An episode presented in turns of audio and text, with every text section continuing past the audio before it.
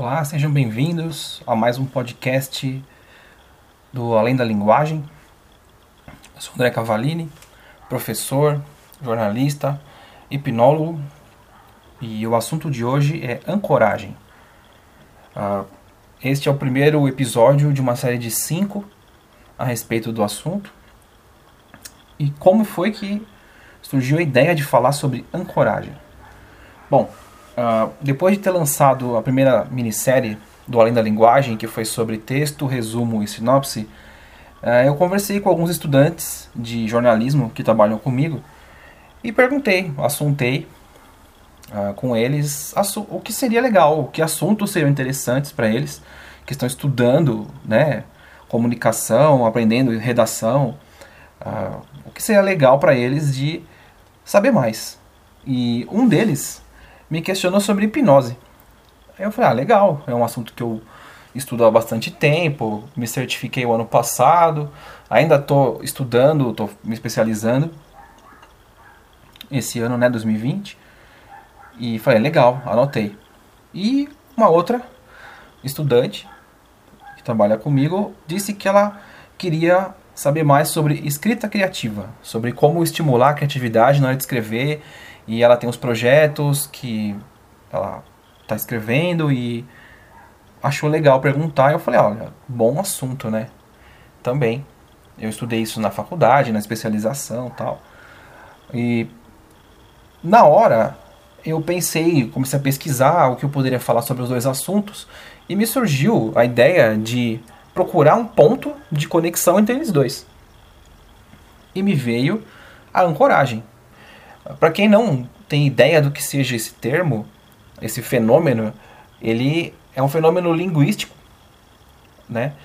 Também pode ser encontrado é, na neurolinguística, na PNL, mas a gente vai falar mais sobre isso adiante nos podcasts dessa nova série. Uh, basicamente, a ancoragem trabalha com âncoras e links, ou gatilhos. Âncoras são os assuntos que estão guardados na nossa memória, uh, baseados em referências nossas de, de vida. A gente foi criando nossas memórias e o nosso cérebro registra isso uh, em estruturas grandes que a gente chama de âncora.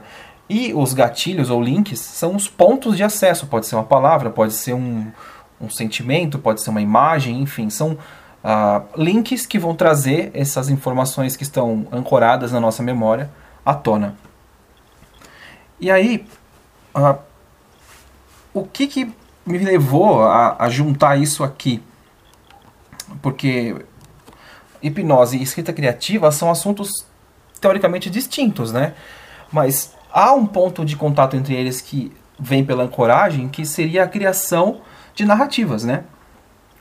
Quando você está trabalhando a hipnose, uh, apesar daquele monte de suposições, interpretações, né, de que tem mística, tem algo sobrenatural envolvido, magia, uh, esquece, é, acontece ali um fenômeno linguístico também, né? Uh, é uma técnica, uma ferramenta de promoção de mudança, de qualidade de vida.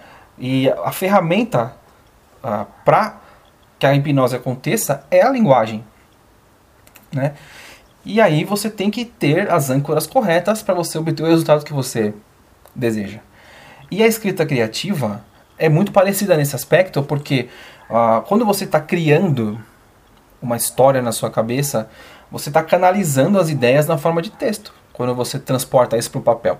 E quando você faz isso, você também precisa ter um nível de controle e a expressão linguística dessas ideias que você tem na sua cabeça, elas, a expressão acontece por meio de um texto com palavras. As palavras são links. Se você ah, quer saber mais sobre esse fenômeno, ouça os podcasts sobre texto, resumo e sinopse. Ela falou bastante sobre isso. Uh, um autor, ele tem que conhecer as palavras que ele vai utilizar, porque elas vão ser links ou gatilhos para o leitor. A gente vai tratar mais desse assunto daqui para frente. Uh, a ancoragem ela está presente tanto na hipnose quanto na escrita criativa. Faz sentido? Então, no próximo podcast, eu vou entrar já no mérito de como funciona a ancoragem nesses dois contextos, tá legal? Espero que você tenha gostado desse, dessa introdução, né, desse primeiro podcast dessa série sobre ancoragem e compartilhe, visite o site www.alendalinguagem.com. Ah, estamos nas redes sociais também, no Facebook, no Instagram, Além da Linguagem. O Twitter é o meu particular, arroba André Cavalini. E a gente se vê no próximo áudio. Até lá.